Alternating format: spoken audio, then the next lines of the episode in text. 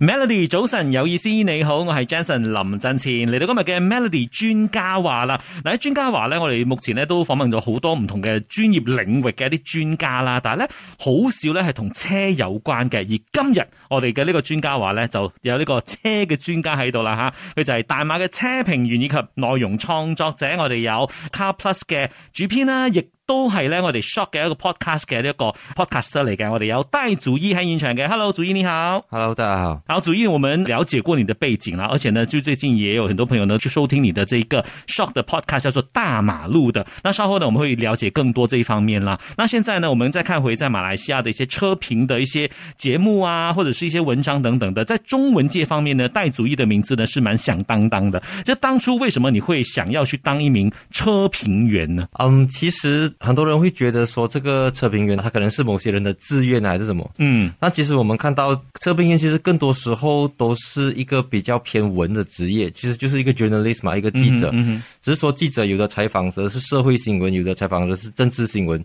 那我们这种是属于 automotive journalist，嗯我们 focus 的东西就是在汽车，尤其是新车介绍这些。嗯哼当时我加入主要就是想要有机会能够接触更多的车子嘛，嗯，因为一般上你汽车爱好者，可能你只是你身边的朋友有什么车，你就只能够试到那些车。是说从事这个职业就能够试到所有可能你几辈子都买不起的车，嗯等等，对。是，所以其实很多的一些汽车的发烧友啊、爱好者啊，其实都很羡慕这一个车评员的工作的。所以很多朋友就想了解说，其实我要有怎样的一些学历啊，或者条件，才可以当上一个专业的领域的一个车评员呢？ OK，首先很基本的就有 driving license 哦，然后这么基本，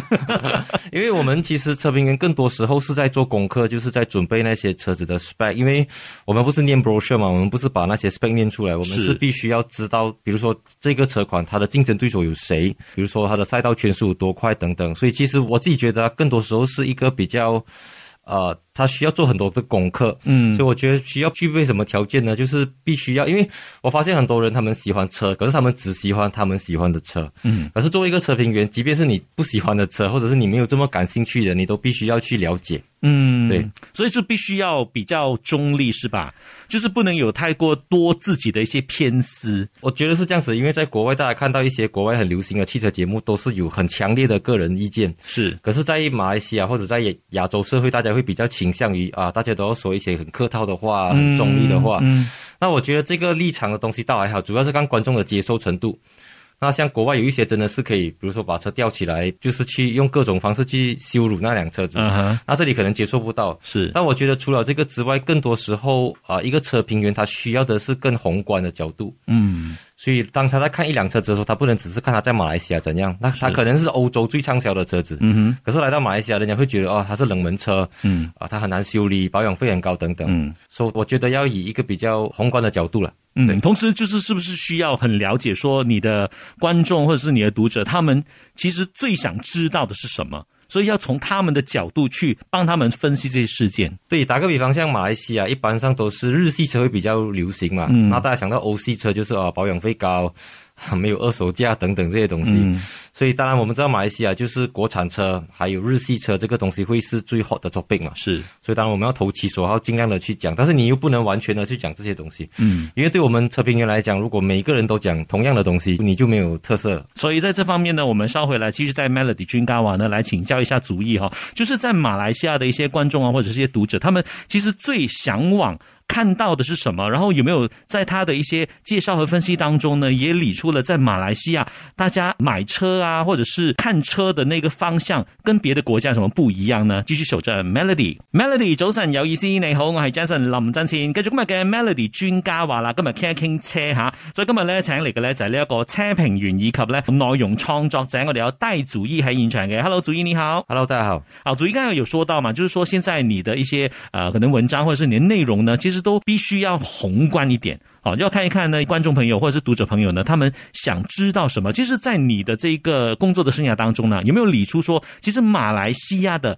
爱车的这个爱好者啊，或者是买车的朋友，他们比较注重的是什么呢？嗯，根据我过去几年的经验，其实马来西亚人最在乎的是二手价这个事情。哦，竟然哦，对就是说自己买了之后，开了一些年之后，我卖出去到底是可以拿回多少？对，所以当你在介绍一台车子，可能他觉得他身边没有看到，就大家第一个感觉就会，诶，这台车子很好，可是我在路上没有看到，所以他们会觉得在路上看到他会比较有安全感，他觉得是这个车子哪一天他要卖，他卖得出。嗯，那如果一台车子它真的是性价比非常高，嗯马力又大，价钱又便宜，可是当他一想到，诶，这车子可能维修中心不容易找，嗯或者是卖的时候不容易卖得出，所以这个就会大大的影响他们购买那台车子。嗯，所以这个反而是变成是一种阻力了。就算刚才你说的，它的性价比可能很好，它的功能什么等等都非常的棒，可是就是碍于它的那个二手价那边可能有所保留，就会却步，是吗？对，尤其是有一些他们可能是要父母出头期的，嗯，那可能父母出头期的话，即便他孩子喜欢那个车款，到时候爸爸讲，哎呀，这个车没有人要的，然后很到时候会被身边左右啊、家人啊朋友给影响，嗯他本来要那个东西的，到最后他问了之后，他反而去选择一个他自己不是这么喜欢的。嗯，可是就是最安全、最保守的那个选择。对，这个是一个很普遍的社会现象啊。嗯哼嗯哼，所以你看到这样子的一个情况，身为一个爱车之人呐、你会不会想说，诶，其实马来西亚大家选购的时候可以再大胆一点，或者是那个眼光要放宽一点呢？对，因为其实它是一个循环来的嘛，嗯就那个车子之所以会冷门，就是因为没有人选择它。是，所以没有人选择它，然后它的销量也不好，它就没有办法去开更多的维修中心等等。嗯，或者是先有鸡先有蛋的问题啦。当然，有一些车子它会成为冷门，也是因为可能它在售后服务方面做到没有这么好，哦就是它的口碑比较差，也会影响大家购买它的这个是决定。嗯，还是有因果的 啦，在这对对方面。对哦所以像这样子的一个情况，在你的那个职业生涯当中，有没有试过哪一个情况说，其实你对于这一部车子是很看好的，只是说它可能就是所谓的偏向冷门，然后到最后呢，到在市场上面还是很少看到啊，大家还是比较对它有所保留的，有没有这样子的一个情况出现过？啊，经常会有这样子的车子，就是像我刚才前面说，呃，比如说那台车子，它可能在欧洲是年度风云轿车，嗯它可能是日本的最畅销的车子，可是来到马来西亚却是没有人要买那台车子。嗯那我觉得很多时候是因为这个 tax 啊，我们马来西亚的这个汽车税务的问题，嗯所以它会呃非常大的去压缩到这些外国车子在马来西亚的表现，就他们的 profit，他们的盈利没有这么高，嗯哼所以他们要就是起价，不然就是减配。嗯所以当一些豪华车子一减配的时候，可能它的 screen 比较小啊、可能它本来是二点五的，可是为了要有竞争力，它就变成二点零哦，所以诸如此类的东西就会影响到那个车子。比如说你在日本看到它是很 top spec 的，嗯哼可是来到马来西亚就变成一个，可能大家觉得哈，我都花了这个钱，可是为什么我拿不到一个全餐的东西？是是是，可是车商有车商的考量，因为车商每带一台车子进来，他要提供 warranty，嗯甚至有些会提供这个 free maintenance 等等，嗯所以这些都在他们的考量里面，都在他们的这个算盘里面，嗯。所以就会改变消费者的一种习惯，所以变到最后，大家就会倾向于去购买所有人都喜欢买的东西。是因为那个可能就是一个安全的选择啦，就是刚才你说的安全感这三个字，可能大家在选购车子的时候呢是非常非常注重的。那还有没有哪一些现象你觉得是在诶马来西亚独有的，就是在买车方面？当然，马来西亚大家知道，国产车这两家，国产车它会占了整个市场的差不多有四十 percent 以上吧。嗯，因为他们两个车厂，他们可以获得某些部分的这个税务回扣，所以就是说他们的价格，严格来讲，某些车款是没有竞争对手的，嗯哼，特别是一些可能在四五万块左右。这个价位，所以消当消费者要选择的时候，比如说打个比方，我们说呃，比如多贝扎好了，嗯那它的对手其实直接对手只有呃波顿沙嘎嘛，嗯，可是同样这个 size 的车子，如果你去欧洲看的话，它可能有十个对手、二十个对手，甚至三十个对手都有。嗯，所以就马来是西以亚价格来看的话啦，对，所以马来西亚就会有一个独有的现象，就是当大家去到四五万块的时候，其实大家买的车都是那几款而已。这个我们随便去路上都看得到的。是是对，是，所以的确我们就看到一个，呃，就是大家都开那几辆车子的一个现象哈对。那除了刚才所说的这个现象之外呢，我们再看看呢，就身为一个车评员，然后在兼顾这个内容的解说方面呢，有没有说除了说功课要做的很足啊，要有自己的观点，要照顾到大家想看的东西之外，有没有其他的一些挑战或者是一些特别难的功课呢？稍回来我们再请教戴祖义哈，继续守着 Melody。早晨，你好，我係 Jason 林振前。繼續今日嘅 Melody 專家話啦，我哋請嚟嘅咧就係大馬車評員兼內容創作者，亦都喺 Shock 咧有呢一個節目咧就係大馬路嘅呢一位朋友叫做戴祖義。Hello，祖義你好。大家好，好，祖義剛才我們了解過了，在馬來西亞的一些呃用車啊，或者是買車的一些特別的現象哈。那像你們身為一個車評员呢，很多時候呢要向呃大家解说一些車的內容啊、分析啊等等的時候，當然有很多功課要做，然後呢也要照顧到大家想知道什麼，或者是你們想讓大家知道什麼。其實，在這些講解的方面呢，有沒有面臨什麼特別大的挑戰，或者是哪一些功課是特別難做的吗？主要的挑战有两个，第一个就是我们 review 的时间，嗯，那正常的 review 是可能我们拿一个星期或者十天、十五天。那那种情况下，我们就有很长的时间可以跟那个车子相处。嗯，那比较挑战的是，有些车子，特别是 Super Car 啦，通常给我们的时间是大概三个小时、两个小时左右。嗯，那通常一辆 Super Car 的东西，它的技术含量很高嘛，所以可能它要讲的这个资讯量是比一般的普通的车子还要多几倍。嗯，可是多几倍的资讯量，你又只有那一两个小时的时间，所以你必须在很短的时间里面去把那台车子表现出来。那那些车子可能是零到一百二点九秒等等，你又不能够说只是在普通的道路上面驾，嗯然后当然你又要顾及这个马路其他公路使用者的安全等等。那 review 的时间长短，这是会是第一个挑战。嗯那第二个挑战就是，其实有些他们是试车嘛，就是写稿、写这个试驾心得。可是我的情况是，我是要拍影片、拍 video 嘛，是但拍影片、拍 video 的时候，你说你就必须要有一些戏剧张力啊。我不可以说装啦，不过有时候你就要 act 到好像你比较兴奋，啊哈这个其实很正常啦。你是去看那一些是是呃汽车节目啊，那些国外的，其实他们都是会表情做得很夸张，都是一然种后效果啦。对，比如说他在嗯冲刺的时候，其实打个比方，我内心可能是很平静 的，因为我已经有点麻木了。对对但对是在镜头前面，你必须要表现到哇，我很兴奋，这个车子很快。嗯但实际上，你心里面觉得完全是 under control 的，嗯。所以有时候你的你会要表现出你好像 control 不到它这样子。嗯，所以是有部分就是要要去所谓的演一演对对对，OK，所以这些都是一些呃，可能大家不为人知的一些挑战了、哈。那除此之外，很多人都说，哎，如果要得到更多的资讯，因为其实像车评员或者是一些车评内容的一些呃创作者都好。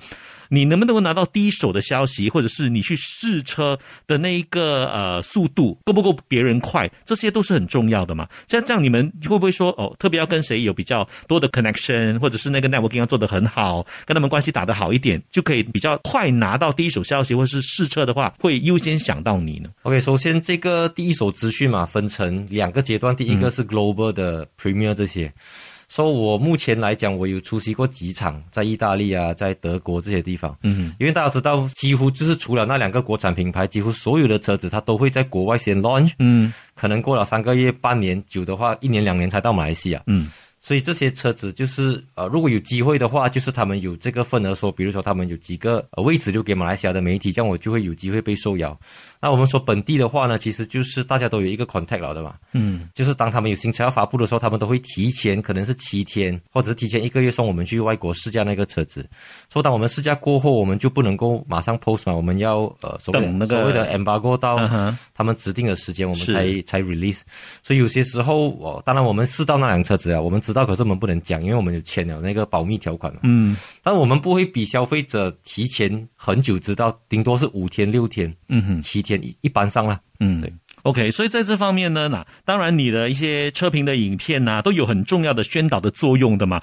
所以可能很多朋友就会说，OK，我我要呃买车的时候，我先看看主义的一些 video，看看你的讲解，之后我再去做最后的一个决定。其实这样子的话，变成说可能消费者在进行消费之前呢，可能会参考很多你的一些讲解。其实这样子的一个责任呢、会不会让你身为一个车评也会有一定的一些压力呢？嗯，其实讲真的，我在一开始的时候，我会比较有个人立场一点。嗯哼，可是当后来我发现到，有时候有一些 salesman，因为我讲了某些话，他的顾客本来要跟他买车，啊哈，到最后他的顾客 cancel 掉那个 order。哦，我遇到这样子的 feedback 啦，然后这些 salesman 就会来我的影片底下留言留言或嗯哼者讲说纠正我一些。我当时候是没有想到这个东西，因为我只是讲而已，我我不知道我会影响到别人 没有生意做这样子。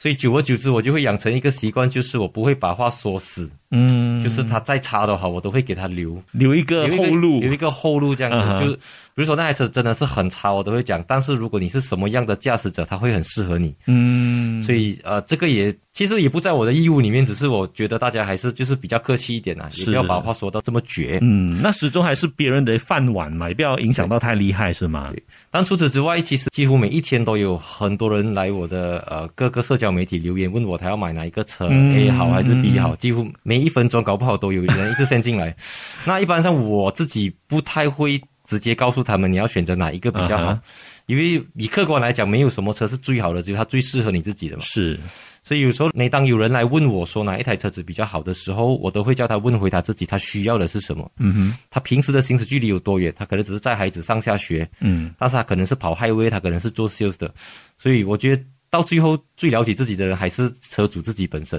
嗯所以我能够给的只是我自己的意见，当然我自己的意见可以当做一个参考，可是我不觉得我自己的这个标准可以作为大部分人的标准，因为我试驾的车子真的是太多。嗯，所以以有一些车子对一些人来讲已经是很高级，嗯哼可是在我看来，我觉得哦还好罢了。还好而已。可 是可是我又不能够明讲这样子，是，对，OK，那所以这方面呢，真的是要拿捏的很好哈、那如果说身为一个专业的车评员呢、呃，刚才你也说到嘛，就是要看那个想买车的人，他们要的是什么东西，这个必须要是可能看的观众或者是读者，他们自己本身也要做一点功课啦，也不能完全说依赖你，反正你们你已经讲解过这么多了，你多看几遍，可能你就会抓到一些重点了哈、所以这方面呢，有没有什么想跟一些现在想买车的朋友，给他们一些意见啊，或者是一些方向呢？我觉得买车它是一个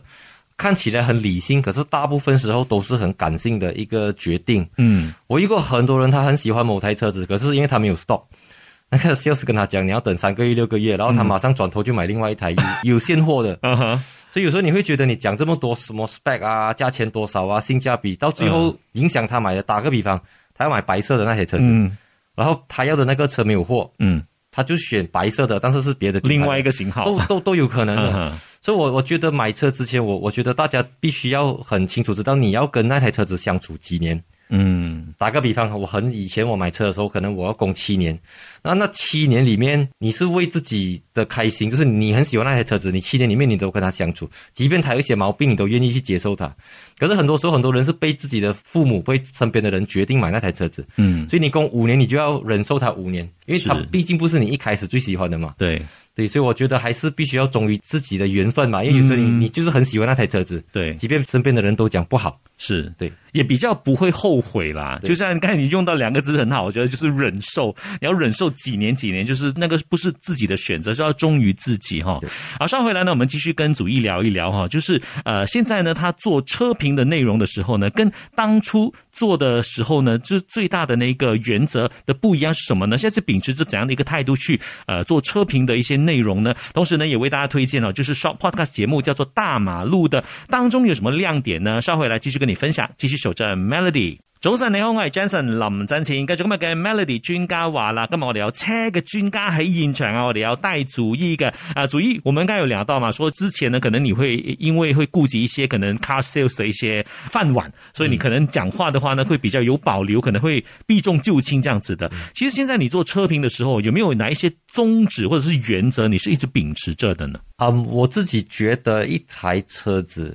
啊，当然我会尽可能的把它的优点给讲出来，嗯哼，但重点是当它有缺点的时候，我要怎么样去呈现它？，是，因为其实除了 salesman 之外，我们还要面对到一个很大的问题是，每一个品牌。它都会有自己的所谓的自己的 fans，那这些 fans 他们就是死忠粉嘛。无论你讲那辆车子，你多客观，你只是陈述一件事实，他们都会来你下面就是来人身攻击啊，来什么，就是所谓的 haters 啦。是， 所以你要必须要照顾大家的感受，所以变成有时候我们讲话变成好像擦边球这样子，嗯哼，就是影射性的去用一些比较没有那么直接的字眼去形容那台车子。嗯，不过在一般人上来可能会觉得好像很辛苦这样子，一直要扭扭捏捏这样子。可是我久了我已经习惯了，嗯哼，就是你会有一些暗号啦，是所以你的观众久了他也会知道哦，你原来你在笑那台车子，嗯哼就听起来你好像在称赞他，可是其实你是在嘲讽他这样子。 可以举例吗？呃，举例，比如说有一些车子，它的中控台荧幕，它可能在国外它是悬浮式荧幕嘛，就是一片这样子的。嗯可是来到马来西亚，减配它就变成有一个盒子这样子，嗯哼。所以我通常我就会讲那个是电视机，哦，那不知道的人就会觉得那个哦，那个电视机好像是陈章台，因哎为电视机是很大好嘛像你就是一个形容这样子啦对，。可是其实哎电电视机是在嘲笑他，说他嗯有一个电视机的盒子这样子，就早期我们那种四方形的电视机这样子。啊， 对，这其中一个啦。 OK，所以我相信呢，如果是经常看啊主义的这个内容的话呢，应该大概可以抓到什么时候是影射呢，啊什么时候是称赞，什么时候是把它那个缺点是呈现出来哈。那当然，如果今天的这个内容呢，大家觉得听不够的话呢，没关系，因为呢，主义呢在 Shock 上面呢有一个 Podcast 的节目啊，叫做《大马路》的，可以给我们推荐一下这《大马路》的这个节目主要是围绕着什么内容吗？这个大马路的 podcast 呢，主要是要讲一些关于马来西亚的汽车文化，还有在汽车选购的时候需要知道的一些事项，嗯，啊，甚至也会触及到一些简单的汽车保养心得等等，嗯，都会透过这个几集的 podcast 节目来让大家在啊、用聆听的方式来感受一下，知道马来西亚的最新的汽车状况是怎样子。嗯，OK，所以呢，如果大家有兴趣的话呢，可以到 s h o p 那边哈、去先下载 s h o p 然后呢就可以去找啊主义的这一个节目叫做《大马路》的。那当然呢，在 YouTube 上面呢还是有很多主义的一些影片哦，所以大家呢可以去呃 YouTube 呢搜寻 Tai Chu Yi 啊，带主义的话呢，其实就可以找到很多很棒的这个车评的内容了。那今天呢，在 Melody 军干瓦呢，非常谢谢主义给我们分享了那么多跟车子有关的一些资讯哦，希望大家可以继续的支持主义的这个 Shortcast 的这个节目啦。谢谢主义的分享，谢谢你，谢谢大家。